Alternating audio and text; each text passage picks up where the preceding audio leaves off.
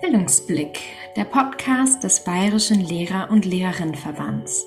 Heute blicken wir auf Resilienz und sprechen dafür mit Barbara Killinger.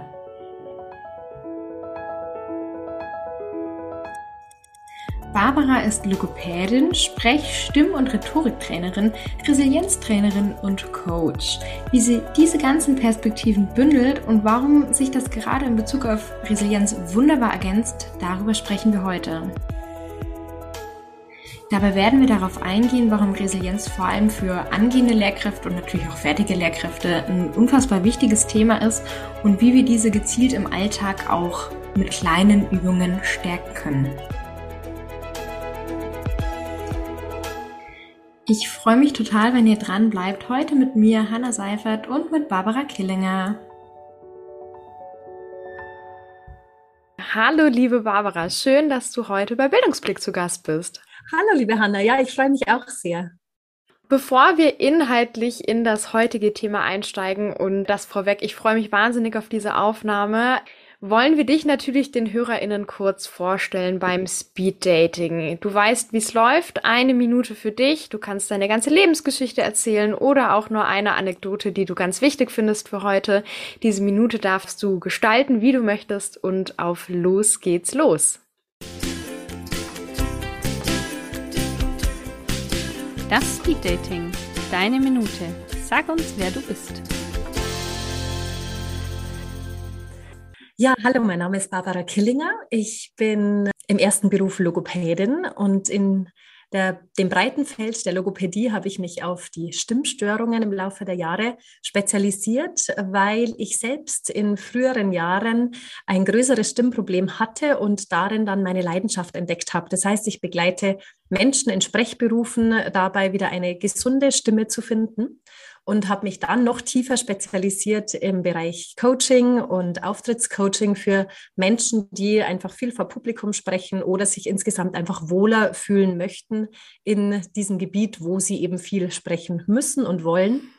Und äh, so hat sich mein äh, zweiter Bereich ergeben, das Stärken, Stärken. Das heißt also Coaching, Resilienztraining und ähm, Kommunikationsbegleitung.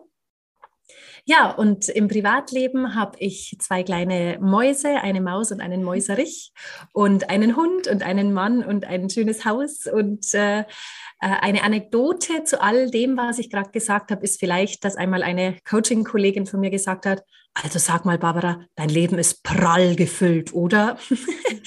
und ich glaube, das passt. Äh, das ist so, das ist viel los, aber es sind viele schöne kleine bunte Blumen.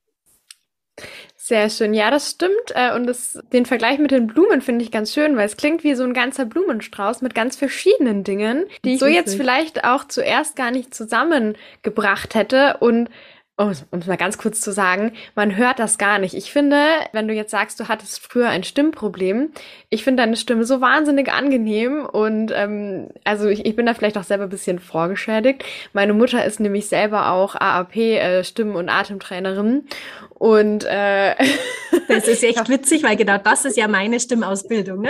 Ganz genau. Und äh, ich hoffe, sie hört das jetzt nicht, äh, weil sie ist auch immer sehr, sehr, noch sehr unzufrieden damit, wie ich spreche und korrigiert mich da auch immer. Deswegen ähm, achte ich da ja bei anderen Leuten auch immer ein bisschen drauf. Ähm, und Spannend. Das, natürlich, wenn du da Stimmtrainerin bist, äh, selbst auch ausgebildet, aber hört sich auf jeden Fall super gut an. Danke, freut mich. Und äh, von diesen ganzen Blumen, äh, die du da uns mitgebracht hast, picken wir uns heute eine besonders raus. Es soll heute um Achtsamkeit gehen, um Resilienz und das ist ein Thema, das gerade durch Corona habe ich das Gefühl, das wurde jetzt viel diskutiert, kam viel auf den Tisch. Davor habe ich jetzt ehrlich gesagt auch selber, auch vor allem medial, gar nicht so viel darüber gehört. Magst du uns vielleicht mal erklären, was Resilienz eigentlich ist? Mhm. Sehr gerne. Also Resilienz wird unterschiedlich übersetzt für Menschen, die mit diesem Begriff einfach weniger anzufangen wissen. Muss man ja auch nicht ähm, können nämlich zum Beispiel als psychische Widerstandskraft, als mentales Immunsystem, als ein Abperleffekt für die Psyche. Das heißt also so die Vorstellung, dass alles, was uns im Leben so an kleineren und größeren Krisen trifft, ganz positiv von uns abprallt. Also mir ist immer ganz wichtig dazu zu sagen, dass es keinen Effekt hat, dass es immer alles von uns abprallen muss und wir mit uns mit nichts mehr beschäftigen, was negativ ist. Aber dass es nicht so tief in uns sozusagen eindringt, dass wir nicht mehr die Möglichkeiten haben, damit umzugehen. Mhm. Das heißt also, Resilienz beschäftigt sich viel damit, wie wir Lösungen für unsere kleinen und großen Probleme unseres Lebens finden. Es ist ein sehr lösungsorientiertes, zielorientiertes Training, das wissenschaftlich fundiert ist. Das heißt also, wir alle sind in der Lage, unsere Resilienz jederzeit im Leben auszuweiten, zu vergrößern und das Gefühl in uns zu verstärken, dass wir diesen Herausforderungen des Lebens, die wir alle mehr oder weniger haben, gewachsen sind. In meinem Studium habe ich in einer Psychologievorlesung das erstmal von Resilienz gehört und da hat meine Dozentin damals den Gummibandvergleich gebracht, dass es quasi Resilienz hilfreich ist, nach einer Krise, wenn man quasi aufgedehnt wird, wieder in die ursprüngliche Form zurückzukommen. Würdest du sagen, das ist ähm, ein guter Vergleich? Er gefällt mir schon.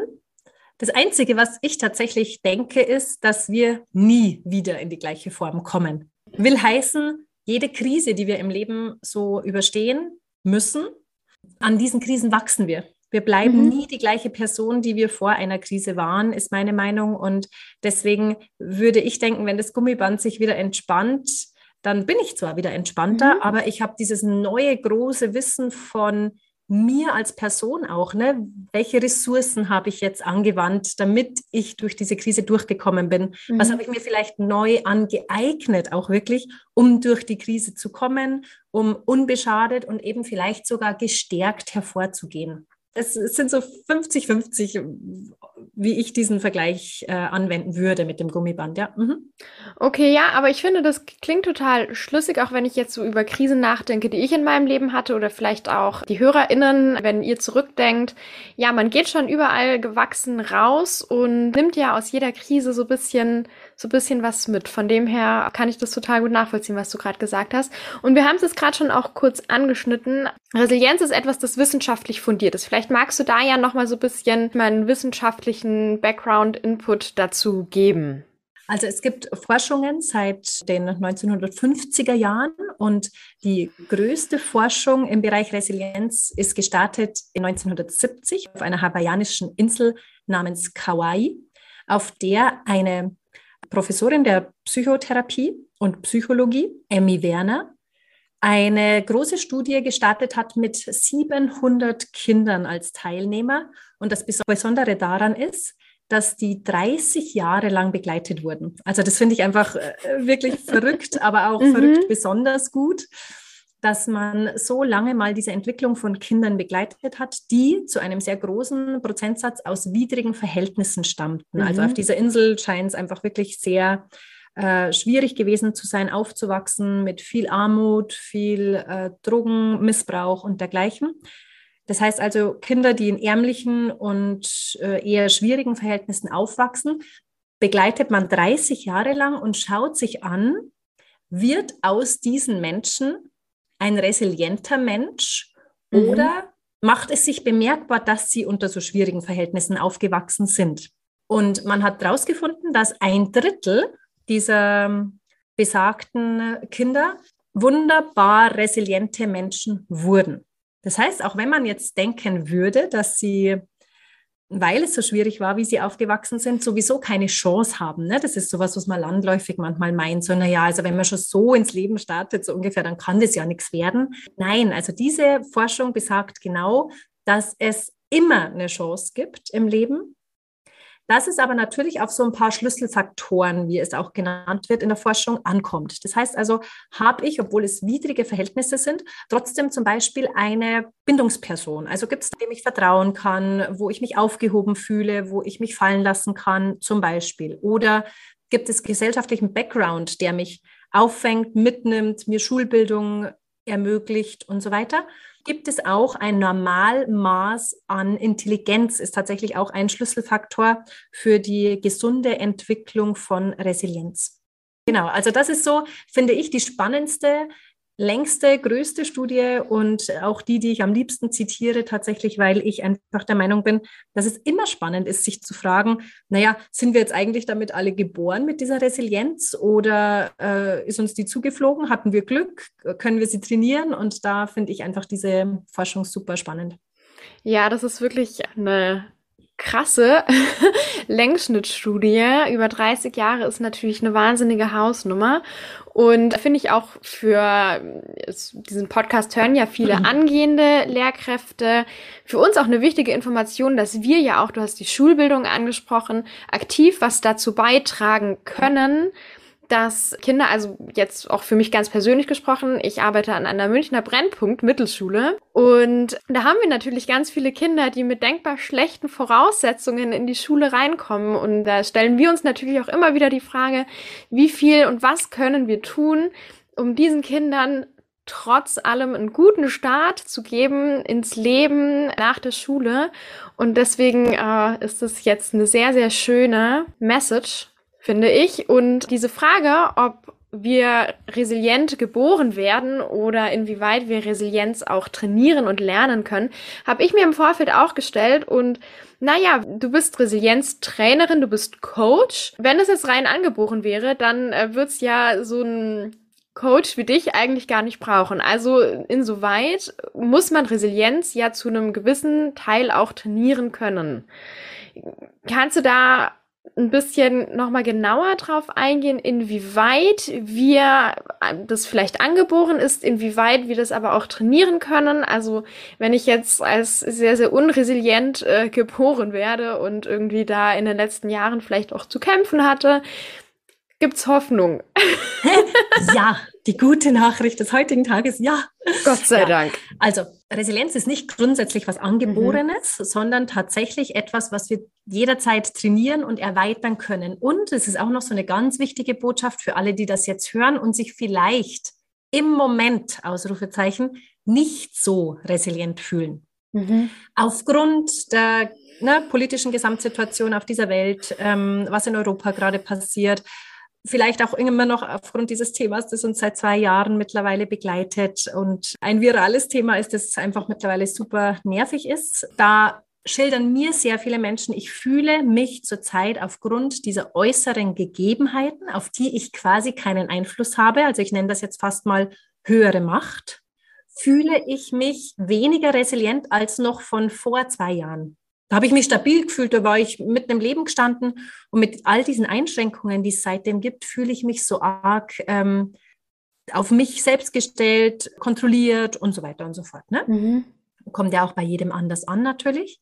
Und da ist die gute Botschaft, es ist jederzeit wieder neu veränderbar. Das heißt also, wir können uns auch mal nach einer Krise oder in einer Krise weniger resilient fühlen, können dann aber zum Beispiel mit einem Resilienztraining wirklich mhm. wieder an den richtigen Stellschrauben drehen, um uns wieder stabiler, mental stärker zu fühlen und durch diese Krise gut durchzukommen, um dann gut weitermachen zu können. Das ja. heißt also, ja, es ist trainierbar und äh, ist so die klassischen Studien, die es auch doch dazu gibt, zeigen, dass man zum Beispiel ein Zehn-Wochen-Training absolvieren kann und jede Woche ein anderer Schwerpunkt des Resilienztrainings mit verschiedenen Säulen der Resilienz zum Beispiel trainieren kann, Übungen machen kann. Dann muss man die Übungen im Alltag umsetzen. Dann gibt es Feedbackbögen dazu. Dann schaut man, ob das wirklich die Qualität im Alltag verändert. Und so hat man eben herausgefunden, dass durchaus die Resilienz sich wunderbar aufgrund eines Trainings mhm. trainieren lässt. Okay, das ist ja schon mal super ermutigend und das erinnert mich gerade echt so ein bisschen, was meine Ballettlehrerin immer sagt. Man darf nie sagen, ich kann das nicht. Man darf nur sagen, ich kann das jetzt noch nicht. Schön. Noch. Ja. sehr, sehr schön. Und ja, ein Grund, warum ähm, nicht nur ich mich heute sehr auf diese Aufnahme gefreut habe, sondern auch wir im ganzen Team, ist nämlich genau das, was du gerade beschrieben hast. Viele von uns hatten in den letzten Wochen und Monaten so ein bisschen das Gefühl, okay, langsam langsam geht's einfach nicht mehr. Irgendwie ist es so viel, klar, ja, Corona, die Situation an den Schulen, an den Unis und jetzt kommt noch dieses ganze weltpolitische Geschehen dazu. Es ist wirklich, und so habe ich das Gefühl, geht's vielen. Wir sind alle gerade so ein bisschen am Rudern. Und was du beschreibst, kann ja, also so ein Resilienztraining kann ja dann, sage ich mal, eine gute Möglichkeit sein, daran zu arbeiten. Natürlich können wir jetzt das weltpolitische Geschehen nicht ungeschehen machen, aber welche Möglichkeiten gibt es da jetzt, wenn ich sage, okay, ich sehe das als sinnvoll an, ich sehe auch die wissenschaftliche Fundierung, das ist kein Hokuspokus, sondern das ist wirklich was, was auch messbare Erfolge bringt. Mm, wie, wie läuft dann so ein Training ab? Oder was kann ich mir darunter vorstellen, wenn ich sage, okay, ich will die Resilienz trainieren? Also, äh, es gibt innerhalb des Resilienztrainings äh, sieben oder acht Säulen, an denen man arbeiten kann. Ich sage jetzt sieben oder acht, weil es einfach verschiedene Herangehensweisen gibt und äh, verschiedene Schulen das unterschiedlich lehren. Das heißt also, ich habe verschiedene Säulen, an denen man den Grad der eigenen Resilienz messen könnte. Man äh, hat einen Resilienzfragebogen, den kann man sich gerne und jederzeit überall im Internet einfach mal anschauen und downloaden. Und da gibt es ausführlichere und weniger ausführliche Resilienzfragebögen. Äh, die, die ausführlicher sind, die sind so konzipiert, dass wir fünf Fragen zum Beispiel beantworten und dann wissen wir ganz genau, wir sind im Bereich Lösungsorientierung zum Beispiel ist eine Säule der Resilienz sehr ausgeprägt und sehr gut trainiert. Dann gibt es eine andere Säule, da habe ich fünf Fragen dazu, was weiß ich, zum Optimismus zum Beispiel. Und ich finde heraus, oh, okay, da ist mein Skalenwert jetzt nicht besonders gut. Anscheinend bin ich kein sehr optimistischer Mensch. Wäre also ein Bereich, in dem ich innerhalb des Resilienztrainings deutlich mehr trainieren müsste, üben müsste, mehr in mein Leben integrieren sollte.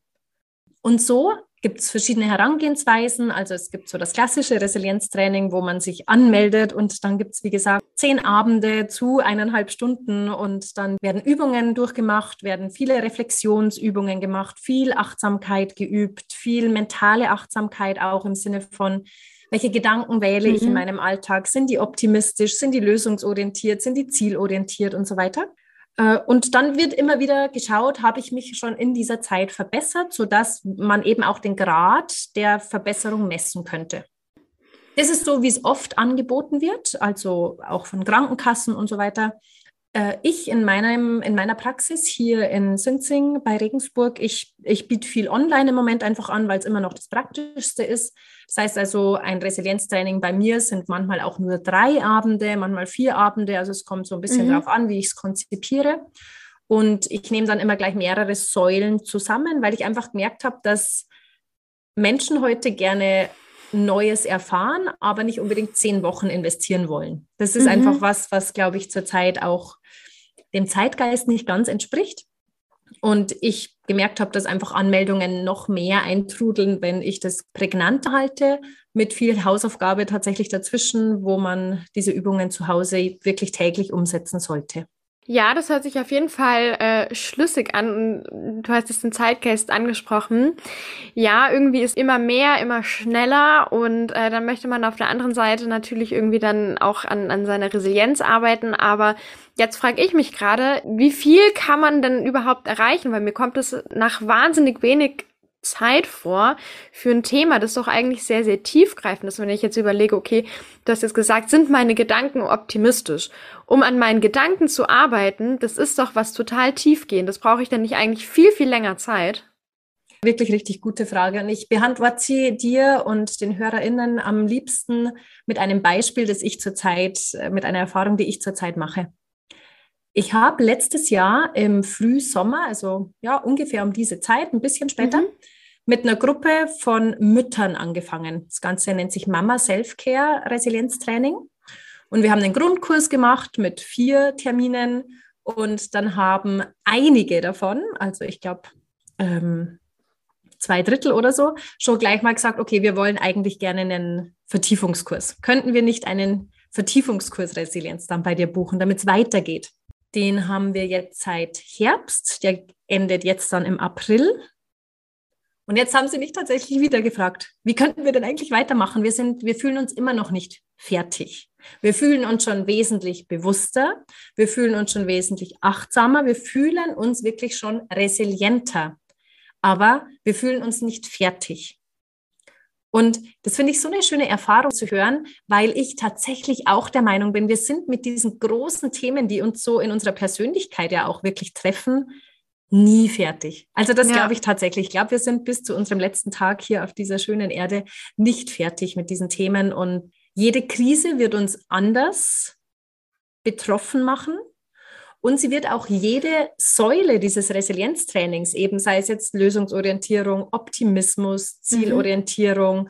Opferrolle verlassen und, und, und, jede Säule wieder anders getroffen werden von der Krise. Das heißt, in der einen Krise fühlen wir uns viel optimistischer, in der nächsten Krise fühlen wir uns vielleicht viel zielorientierter, in der nächsten Krise fühlen wir uns viel weniger nach, nach einem Opfer und so weiter. Ne?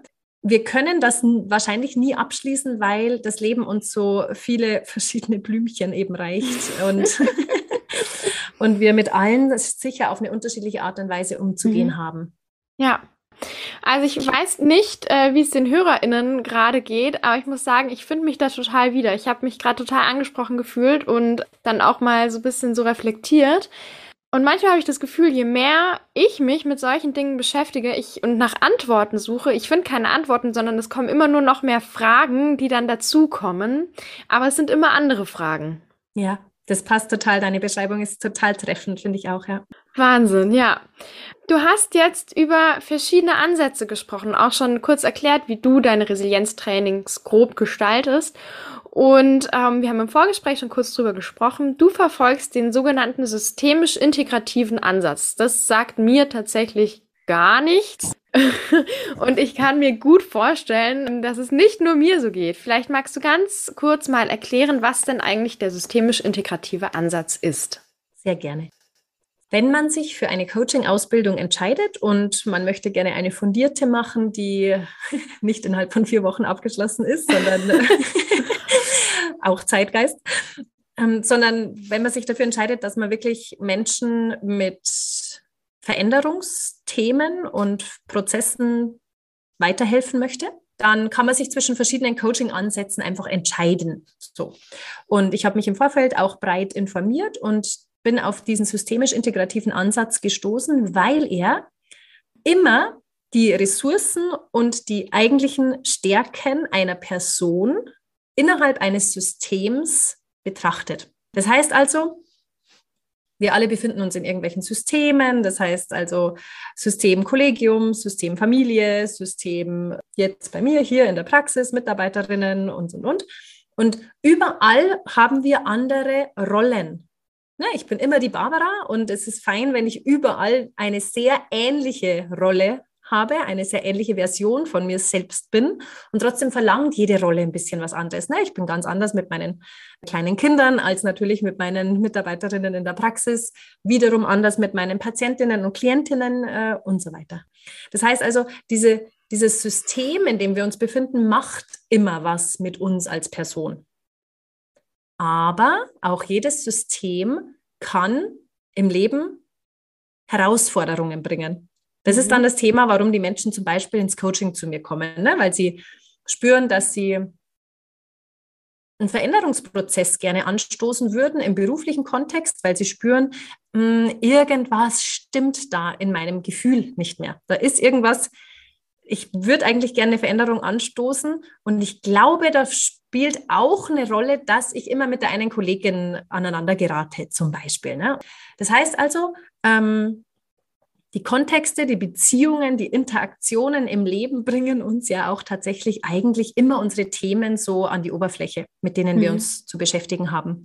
Und der systemisch integrative Ansatz ist einfach ein lösungsfokussierter Ansatz. Das ist das, was mir so gut gefällt. Ne? Das ist Coaching ist generell etwas, was sich nur ganz kurz mit dem Problemraum, wird es gerne genannt, ganz kurz nur mit dem Problemraum beschäftigt und dann ganz schnell in den Lösungsraum übergeht. Das heißt, ein Coachee kommt zu mir in die Praxis und ich sage, okay, schildern Sie mir mal in einigen Sätzen Ihr aktuelles Thema, weswegen Sie hier sind.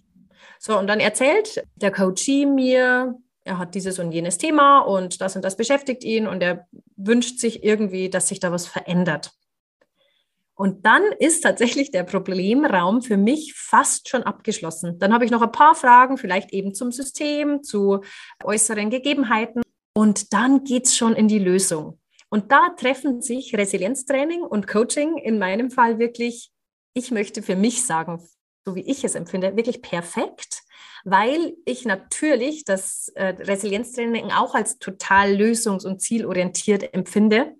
Und dazu kommt dann noch, dass Kommunikation einfach so ein riesiger, wichtiger Aspekt ist, nämlich die Kommunikation mit uns selbst, also unser Selbstgespräch, das wir tatsächlich auf mentaler Ebene ja mhm. in jeder Minute des Tages führen, aber auch in der Kommunikation mit unserem Gegenüber, mit unseren Familienmitgliedern, mit unseren Kolleginnen und so weiter. Und so hat sich dann für mich aus dem Bereich Stimmtraining Kommunikation und mhm. Resilienztraining Coaching so dieser wirklich bunte Blumenstrauß entwickelt. Mit der Frage auch, welche Fragen stelle ich denn? Wie kommt der denn möglichst schnell auf seine eigene Lösung? Das ist jetzt äh, witzig, dass du gerade so nachdenklich gewirkt hast zu meinem letzten Satz, den ich gesagt habe. Denn ich gehe wirklich ganz schwer davon aus, dass Menschen ihre eigenen Lösungen selber finden können. Ich sage gern immer am Anfang von Therapie und Coaching, und Resilienztraining. Ich bin Ihre Begleiterin. Ich bin hier, aber ich bin nicht hier, um Ihnen Ihre Lösung zu präsentieren. Also das ist äh, was, was manche Menschen denken. Ne? Die mhm. gehen wohin und denken, das wird dann gelöst. aber dass man selber dieser Prozess ist, dass man selber diese Antworten, diese Ressourcen ganz oft schon in sich trägt und man tatsächlich nur die richtige Frage dafür braucht, das finden viele Menschen erst raus, wenn sie sich auf diese Reise begeben, sozusagen. Ja, und so hat sich ein bunter Blumenstrauß ergeben aus diesen Bereichen, wie kommuniziere ich mental im Selbstgespräch mit mir selbst, mit meinem Gegenüber, welche Fragen stelle ich mir selbst im Alltag, die mich weiterbringen. Ne? Also auch jetzt an alle HörerInnen, welche Fragen stellen wir uns denn eigentlich in unserem Alltag so? Sind es zielorientierte Fragen? Ist das eine Frage nach, okay, ich bin gerade wirklich unzufrieden. Ich finde diesen und jenen Lebensbereich gerade wirklich nicht erfreulich. Suhle ich mich sozusagen in dieser Nichtfreude und in dieser Nicht-Positivität? Oder frage ich mich, okay, es ist gerade wie es ist, aber was mache ich daraus? Wie könnte ich eine Lösung herbeiführen? Welche Hilfe brauche ich dazu? Brauche ich eine mhm. Unterstützung? So, genau. Ich glaube, ich gehe noch ganz kurz auf dieses Integrative ein in zwei Sätzen, nämlich ähm, systemisch integrativer Ansatz bedeutet auch, alles, was ich innerhalb eines Coachings erfahre über mich, über äh, meine Strukturen, muss dann auch tatsächlich integriert werden. Also wenn Menschen von mir weggehen, dann sage ich immer, und jetzt viel damit arbeiten. das heißt also auch wirklich mit mhm. Bildern, die wir hier erarbeiten. Das muss sich wirklich in uns integrieren, damit es ein neuer Teil von uns wird. Ne? Sonst mhm. ist Coaching mhm. tatsächlich zu äh, punktuell und würde sich nicht in uns fortpflanzen. Genau. Ja, Wahnsinn. Das war jetzt super viel Input. Ähm, und ich merke auch selber, dass das gerade in mir auch viel äh, Prozesse, so Nachdenkprozesse anstößt. Aber ich finde es äh, total eingängig, weil klar kann ich mir vorstellen, dass viele Menschen, und da nehme ich mich auch gar nicht raus, oft Antworten und Lösungen für äh, Probleme, für Dinge wünschen, aber ich glaube, es ist nicht realistisch, dass man jemanden findet, der einem eine passgenaue Lösung für die und die Situation bietet ähm, und diesen Anstoß, dass man das eigentlich in sich trägt, aber die richtigen Fragen braucht, ist natürlich irgendwo anstrengender, als einfach irgendwo hinzugehen, sein Problem zu schildern und dann, ja, perfekt, das ist die Lösung, aber ich denke, das ist nicht realistisch. Ja, ja. Sehr schön, liebe Barbara, auf jeden Fall sehr, also für mich sehr inspirierend, was du sagst. Ich hoffe, es geht unseren HörerInnen heute ähnlich. Das wünsche ich mir natürlich auch sehr. Und ich würde sagen, wir schieben jetzt mal eine kleine Runde Oder-Fragen dazwischen. Kaffee oder Tee?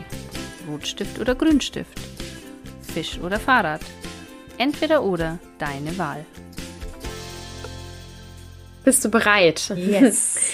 Gut, ich habe drei Fragen heute mitgebracht. Du darfst dich immer für eine Option entscheiden und dann gerne auch kurz erläutern, warum du dich so entschieden hast. Mhm. Und es sind heute, ähm, weil wir die auch einfach lange nicht mehr hatten, viele der klassischen oder Fragen dabei. Deswegen starte ich mit Berge oder Meer. Oh, oh, geht schon gut los. Äh, darf ich beides sagen? Nein. Äh, schwierige Entscheidung. Äh, spontan mehr. Erläuterung dazu. Witzigerweise habe ich erst vor ein paar Tagen einen Artikel dazu gelesen, dass tatsächlich in unserem Gehirn, wenn wir das Meer sehen, tatsächlich äh, Glückshormone äh, ausgestoßen werden, nur beim Anblick des Meeres. Und ich glaube fast, dass ich mich deswegen jetzt gerade dafür entscheiden würde, um meine Glückshormone tanzen zu lassen.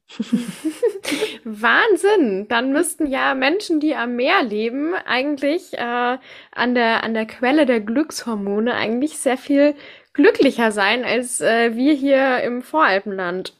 Ich, ich glaube immer noch, es kommt auf eine innere Einstellung an, aber tatsächlich gab es wohl eine Riesenstudie dazu und man hat tatsächlich wohl wirklich herausgefunden, dass Menschen, die an der Küste leben, wirklich äh, sich selbst als glücklicher, zufriedener einschätzen als Menschen, die im Landesinneren leben. Okay. So hat es wirklich geheißen. Ja. Dann habe ich nämlich gedacht, ja, und dann gäbe es wahrscheinlich eben auch eine Studie, wie es so toll ist, äh, an den Alpen zu wohnen ne? und äh, ständig Bergsteigen zu können. Und also ja. deswegen die Betrachtungsweise mal wieder im Leben. Ne? Sehr schön, ja, aber auf jeden Fall äh, sehr interessant, ähm, diese Studie. Gut, die nächste Frage. Tee oder Kaffee? Ah, schon wieder so schwierig. Bis zu meinem 25. Lebensjahr ausschließlich Tee. Mittlerweile ein Kaffee am Tag, mhm. sonst nur Tee. Ist jetzt kein Entweder-Oder, ich weiß, ich weiß. Da, äh, aber da muss ich jetzt mit mir selbst nicht streng sein, weil es beides in meinem Leben mhm. gibt äh, und beides mit hohem Genuss. Also ich liebe auch sehr verschiedene Teesorten, kenne mich natürlich mittlerweile einfach gut aus, was die Stimme angeht, was gut auf unsere Schleimhäute wirkt ähm, und äh, und mag auch wirklich gerne richtig guten Kaffee. Also deswegen, ja. Mhm, mhm. mhm. Ja, ich habe auch manchmal das Gefühl, diese einfachsten, klassischsten Oder-Fragen sind oft die schwierigsten. Ja, ja, ja. Und bei der letzten Oder-Frage muss ich, glaube ich, kurz Kontext bieten, denn die hat die Laura, die für diese Folge die Redaktion gemacht hat, mir zugetragen. Die hat vor ein paar Jahren auch über den BLV ein Stimmseminar mit äh, dir, Barbara, gemacht. Und ich habe die Frage am Anfang gar nicht verstanden, aber vielleicht kannst du uns ja ganz kurz auch erklären, was damit gemeint ist. Die Frage ist, Kuh oder Pferd? Es ist ja witzig, dass die Laura sich daran erinnert. Also äh, Kuh oder Pferd bezieht sich beides auf stimmvorbereitende und artikulationsvorbereitende Übungen, die ich sehr gerne an Menschen weitergebe, weil ich sie auch selber viel im Alltag mache. Und ich würde natürlich Kuh nehmen. Ich liebe die Kaumethode nach Fröschels heißt sie, wo man kaut wie eine Kuh mit sehr großer Kieferöffnung und sehr entspannter Zunge, um seine Resonanzräume sozusagen vorzubereiten für den stimmlichen Alltag, um Resonanzen aus seinem Körper entsprechend rauszuholen und äh, richtig gut gelockerten Kiefer schon am Morgen mhm. zu haben. Deswegen, mhm. ja, ich nehme die Kuh. Sehr schön. Ja, vielleicht auch für die äh, schon fertigen Lehrkräfte unter unseren HörerInnen auch ganz interessant. Könnt ihr morgens ähm, ein bisschen bevor ihr in die Klasse geht, ein bisschen Kuh spielen. Das ja. stelle ich mir einen witzigen Anblick im ähm, Lehrerzimmer vor. Gut, Barbara, wir haben jetzt schon viel auch über die wissenschaftliche Fundierung von Resilienz geredet, was Resilienz eigentlich ist. Aber worüber wir noch gar nicht geredet haben, ist dein persönlicher Bezug zu diesem Thema. Wie bist du dazu gekommen, dich mit mhm. Resilienz zu beschäftigen? Das war ein spannender Prozess. Ich habe Resilienz auch erst vor einigen Jahren jetzt mehr und mehr kennengelernt. Ich weiß aber noch, dass ich in einer wirklich sehr großen Krise vor gut zehn Jahren meinte eine damalige Arbeitskollegin von mir, oh, Barbara, du bist so resilient, wie du das jetzt schaffst, so. Und tatsächlich habe ich damals einfach nicht weiter darüber nachgedacht. Als ich mich dann jetzt die letzten Jahre so damit beschäftigt habe und die Trainerausbildung dazu gemacht habe mhm. und die Seminare gebe und so weiter, habe ich schon gemerkt, dass es diesen persönlichen Bezug zu mir selbst gibt. Ne? Ich bin durch eine wirklich große Krise gegangen und ich bin als schon jemand anderer auch aus dieser Krise herausgekommen. Also das mhm. war eine andere Barbara als die, die in diese Krise hineingegangen ist. Und deswegen bin ich auch das wandelnde Beispiel dafür, vielleicht kann ich das so sagen, dass sich Resilienz einfach wirklich auch wieder trainieren lässt, auch wenn man eine Zeit lang im Leben denkt, dass man nicht mehr resilient ist, dass man nur noch in diesen schweren Gefühlen gefangen ist und so weiter. Das mhm. ist der eine persönliche Bezug und der andere ist wirklich der, dieser berufliche Kontext. Es kamen immer mehr Menschen zu mir mit stimmlichen Themen, die aber immer auf einem anderen Thema gefußt haben. Also wenn ich manchmal Leute gefragt habe, was denken Sie denn, woher Ihre, Ihr stimmliches Thema gerade kommt? Gibt es da irgendwas anderes, was Einfluss auf Ihre Stimme hat? Dann kam zu einem riesen Prozentsatz einfach immer dazu, ja, ich bin so belastet, weil ich finde keine Lösungen für das Thema XY. Und ich habe das Gefühl, ich kann aber auch nicht so drüber reden und deswegen bleibt mir die Stimme so stecken und deswegen bin ich so heiser und deswegen habe ich so ein Kloß im mhm. Hals. Und dann habe ich angefangen, diese Kombination aus Coaching, Ausbildung und Resilienztraining mir zu eigen zu machen, um einfach die Leute noch viel besser da abzuholen. In diesem Konflikt, der sich dann eigentlich nur in Anführungsstrichen in ihrer Stimme und Sprechweise manifestiert hat. Vielen, vielen Dank für diese auch sehr persönlichen Worte. Und ähm, du hast jetzt angesprochen, ja, Konflikte, die sich auch über die Stimme ausgetragen werden. Und das sind ja schon zwei Themen, die auch im Lehrberuf doch sehr präsent sind.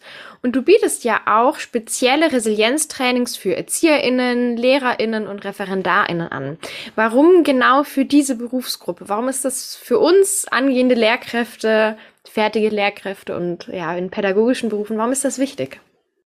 Aus meiner Sicht ist es so arg wichtig, dass Menschen, die so ein großes Vorbild für ihr Gegenüber sind, sein können, sein sollten, dürften, dass die auch wirklich gestärkt da stehen können vor dieser Gruppe im Einzelbezug mit Schülerinnen, mit kleineren Kindern und so weiter. Dass es da wirklich ein eigenes Verständnis für Achtsamkeit und für Resilienz gibt und dass wir in der Lage sind, Gefühle zu kommunizieren, auch mal zu, auch mal als, ne, als Lehrerin oder Erzieherin, auch mal kommunizieren zu können, du, heute geht es mir nicht so gut. Heute fühle ich mich nicht so gut. Also auch so dieses, die Möglichkeit, eine Nähe zu schaffen, geht meiner Meinung nach nur dann, wenn wir auch selbst mit uns im Reinen sind. Im Reinen, und damit meine ich nicht, dass, nicht, dass wir keine Krisen haben. Jeder von uns hat mehr oder weniger oft kleinere und größere Krisen. Aber entsprechend damit umzugehen, mit einem hohen Grad an Bewusstheit, das fände ich für diese Vorbildfunktion Lehrerin, Erzieherin mhm. einfach super wünschenswert. Das würde ich mir so für die, für die Generationen, die da in Schule und Kindergarten und so weiter sind, einfach super stark wünschen. Ja, ja, auf jeden Fall. Und was ich jetzt, ich bin jetzt noch nicht viel in der Schule, aber was ich tatsächlich auch kenne, ist immer so ein bisschen dieser Zwiespalt an Tagen, wo man selber vielleicht auch, ja, an, an dem man selber auch private Dinge mitträgt und die kann man ja nicht ganz aus dem Klassenzimmer rauslassen. Wie man dann in solchen Situationen damit umgeht und ja, Krisenbewältigung auch eben im Kontext mit der Schule. Deswegen finde ich es ja sehr sehr schlüssig, da explizit drauf einzugehen, weil ich glaube, da sind die Anforderungen oder ja, was mitgebracht wird, doch nochmal anders als jetzt ähm, vielleicht Probleme und Dinge auch berufsbezogen, die, ich weiß nicht, ein, Manager, eine Managerin mitbringt. Ja. Das ist jetzt der erste bin, Vergleich, der mir eingefallen ganz, ist. ich bin da wirklich ganz bei dir, weil ich es auch auf meinen Beruf nochmal so beziehen kann. Ne? Deswegen mhm. verstehe ich ganz genau, was du meinst, weil wir nur so gut in unseren Jobs sind, in diesen sehr empathischen, in diesen sehr gegenüberbezogenen Jobs. Ähm, je ausgeglichener, ausgewogener, mhm. gestärkter wir selbst im Leben sind. Und unsere Jobs sind anstrengend, wenn es uns mhm. selbst nicht gut geht. Und deswegen bin ich gerade der Meinung, macht so viel Sinn, die mentale Gesundheit so in den Vordergrund für sich mhm. selbst mhm. auch zu stellen und äh, mit sich selbst da wirklich sorgsam umzugehen. Es gibt so einen netten Spruch, ne? nur, nur wer sich um sich selbst kümmert, kann sich auch um andere kümmern. Wir haben sonst keine Kapazitäten mehr für unser Gegenüber. Ja, auf jeden Fall. Also gerade auch in, in allen Berufen, die sich ja irgendwie auch mit Problemen mit, von anderen Menschen auseinandersetzen. Was du machst, was Lehrkräfte machen, was äh, TherapeutInnen machen, PfarrerInnen etc. pp. Das sind ja auch diese klassischen Berufe, die ja jetzt, also meine Mutter ist quasi hauptberuflich Pfarrerin, die gehen in die Supervision, die macht Seelsorge und das ist ja was super Belastendes und wie man das dann vielleicht auch ja nicht auch mit heimnehmen kann. Also ich denke, das geht in, in beide Richtungen, dass man die einen Probleme nicht äh, immer mit in die Schule nehmen muss und andererseits aber auch gerade irgendwie, wenn man mit Themen von SchülerInnen konfrontiert ist, dass man die auch vielleicht mal, ja, nicht überall mit nach Hause nimmt. Einmal im Vierteljahr hat sich mittlerweile bei mir etabliert, gehe ich mhm. in die mhm. Supervision und bespreche dort meine Themen, ne, ja. um auch wieder diese Psychohygiene, wie es so schön heißt, auch wirklich für mich zu vollziehen, ne? äh, meinen klaren Kopf, mein klares Herz auch zu behalten, um dann einfühlsam, empathisch auf mein Gegenüber eingehen zu können. Mhm ganz wichtig. Ja, schön, dass du es ansprichst. Super gut. Wir haben ja unter Lehrkräften auch eine wahnsinnig hohe Burnout-Quote, leider Gottes. Das spielt da sicherlich mit rein. Ja. Ist vielleicht sicher auch ein systemisches Problem an, in dem System Schule, warum wir da sind, immer noch leider. Aber äh, gut zu wissen, dass wir wenigstens als Einzelpersonen, als einzelne angehende Lehrkräfte, fertige Lehrkräfte, da auch was für uns tun können. Sehr, sehr wichtig. Und schön, dass ihr mit so einem Podcast-Thema jetzt wie heute einfach auch das Bewusstsein dahin lenkt. Wir sind alle nie fertig. Wir dürfen uns um uns selbst kümmern. Selbstfürsorge ist ein richtig wichtiges Thema, insbesondere der heutigen Zeit, in der wir selten abschalten, ist es noch viel wichtiger geworden, als es früher mal war, meiner Meinung nach. Sehr, sehr schön, dass du sagst, weil genau das ich mir auch gedacht haben, wir uns im Team auch gedacht, als wir die Energiepause gemacht haben. Es ist irgendwie schon ein sehr, sehr aktuelles Thema und du hast es jetzt wunderbar übergeleitet. Wenn ich jetzt nach dieser Podcast-Folge sage, okay, ich will mich damit beschäftigen, was kann ich konkret tun? Was sind erste Schritte? Vielleicht hast du ja auch, ja, konkrete Techniken oder einen Praxistipp so zum Mitgeben, ich habe mir tatsächlich einfach mal so zwei Dinge überlegt, die ich wahnsinnig alltagstauglich finde. Nämlich sind es zwei Fragen oder Aussagen, die dir helfen können, dich mit Resilienz in deinem Alltag zu beschäftigen. Frage Nummer eins ist, und die ist sehr resilient, wenn du dir möglichst häufig die Frage stellst, schadet es mir oder dient es mir? Mhm. Also das heißt, bei allem, was wir so in unserem Alltag machen, Sei es jetzt, schaue ich mir heute Abend um 10 Uhr wirklich noch einen Film an, dient mir das? Also habe ich da eine Info, die mir wirklich im Leben weiterhilft? Oder schadet es mir, weil ich dann morgen äh, hundemüde sein werde? Mhm. Schadet es mir oder dient es mir, mich mit gewissen Themen auseinanderzusetzen oder jeden Tag fünfmal Nachrichten anzuschauen, die mir aber vielleicht mental gar nicht gut tun? Schadet es mir oder dient es mir, mich mit bestimmten Personen zu treffen? Oder ist es besser, wenn ich Abstand halte, weil ich mich jedes Mal belastet danach fühle?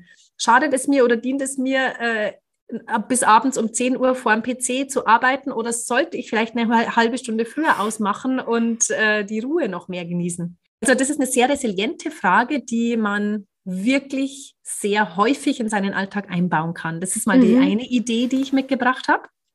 Und das Zweite ist eine Aussage, die aus der lösungsorientierten Therapie oder Coaching eben stammt, nämlich, wenn etwas funktioniert, mach mehr davon. Das klingt erstmal total banal, aber wenn ich manchmal Menschen im Coaching frage, und was läuft richtig gut in ihrem Leben? Dann muss man erstmal, wird erstmal viel überlegt, was läuft eigentlich wirklich so richtig gut? Ah ja, das und das läuft gut. Okay. Hm, wie viel machen Sie davon? Hm, ja, das mache ich eigentlich ganz selten. Warum eigentlich? Warum macht man nicht mehr von dem, was uns eigentlich total gut tut, körperlich, mental, psychisch? Ne? Warum machen wir davon nicht eigentlich mehr? Wenn etwas gut funktioniert, mach mehr davon. Das sind einfach mal so die, die zwei mhm. Dinge, die, ohne dass ich große Übungen anleiten muss, die uns wirklich im Alltag richtig viel weiterbringen können.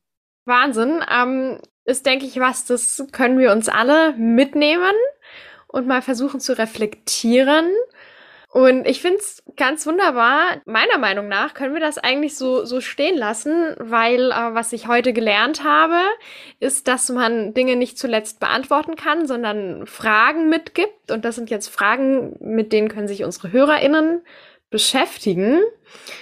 Und äh, deswegen an dieser Stelle jetzt die Frage an dich. Gibt es noch etwas, das du Vielleicht magst du auch noch mal ganz kurz äh, zusammenfassen, wo man dich findet im, im Internet. Also ihr findet mich ganz klassisch in einer Homepage äh, unter www.barbara-killinger.de.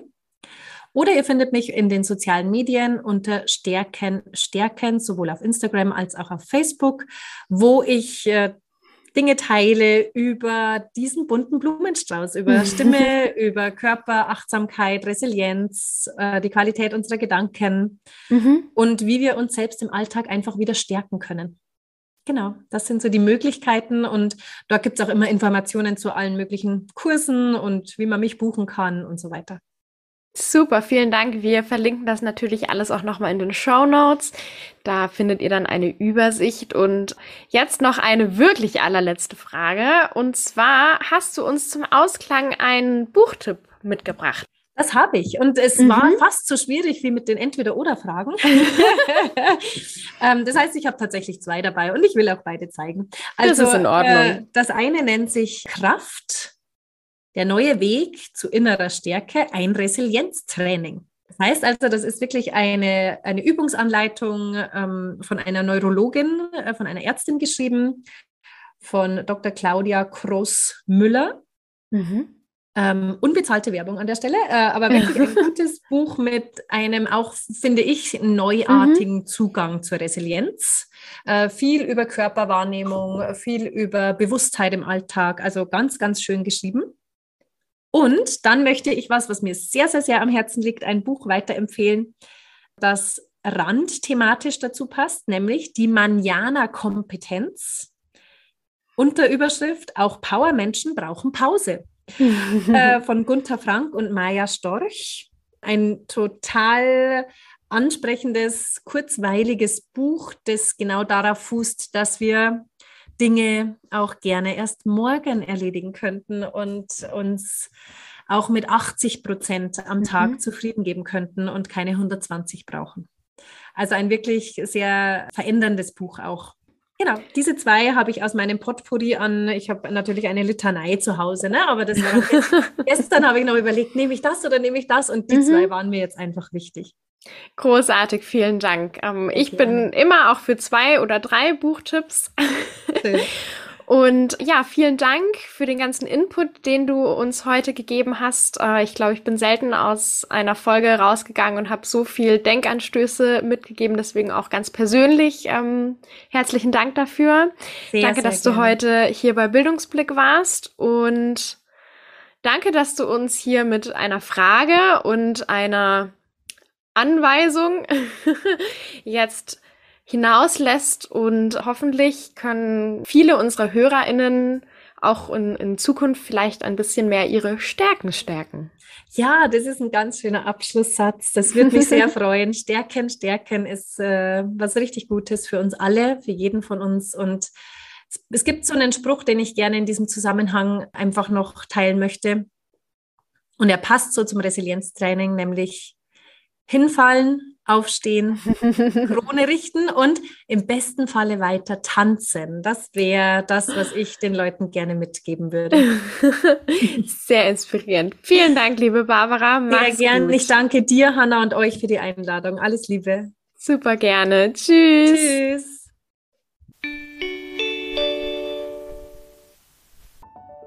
Und das war es auch schon wieder mit Bildungsblick für heute. Mit einer ganz besonders schönen Folge, wie ich finde. Mit Barbara Killinger und mit mir, Hanna Seifert.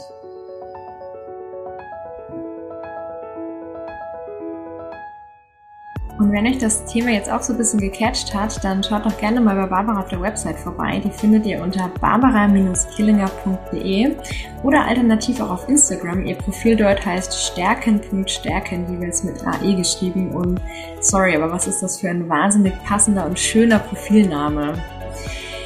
Die Redaktion für diese Folge hat Laura Teichmann gemacht und den Schnitt Marlene Fahrenhäus. Vielen Dank euch beiden für eure Arbeit an dieser Folge.